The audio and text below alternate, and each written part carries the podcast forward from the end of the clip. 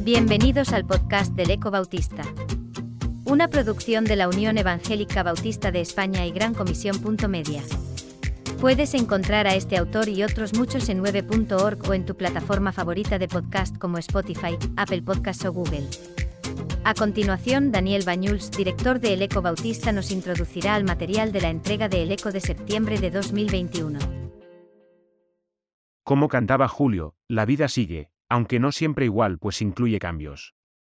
Tras el verano Dios nos ha permitido retomar el ritmo de nuestra publicación y así el Eco Bautista en este número incluye la carta de despedida del presidente de la Unión, Rubén Bruno, tras seis años en este ministerio y aprovechando para hacer balance, autocrítica y reflexionar sobre la unidad. También Máximo García termina su cuatrilogía sobre el centésimo quincuagésimo aniversario de la presencia bautista en España enfocado especialmente en los intensos años de la transición política. Desde su ámbito vocacional, Julio Díaz inicia una nueva serie de artículos sobre la importancia de la educación en la historia de la Iglesia. Habitualmente enfocada en los pastores, Esther Rodríguez reflexiona en el habitual peso, esperamos que compartido, del ministerio pastoral mientras que Samuel Pérez sigue desbrozando la palabra, esta vez en torno a la forma, objetivo y razón de la cruz de Cristo. Emilio J. Cobo sigue preocupado por la brecha generacional de nuestras iglesias y aporta algunos consejos para nuestros jóvenes y su mejor y más ágil integración.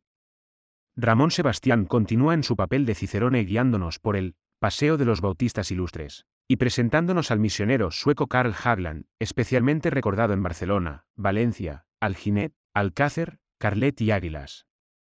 Lola Calvo, siempre inquieta por la actualidad, no puede dejar Afganistán de lado ni olvidarse de denunciar su inminente carencia de libertades, que también afecta a la iglesia afgana y la fragilidad de sus mujeres. Y, precisamente con ese trasfondo, Jorge Pastor nos desafía a aprovechar las guerras, terremotos, hambrunas, etc., para transformarlas en oportunidades misioneras. Terminamos, como es habitual, con la reflexión de Jordi Torrens sobre una obra del fotógrafo callejero Kohl aprovechando para visualizar a Dios del mismo modo. Pasen y lean.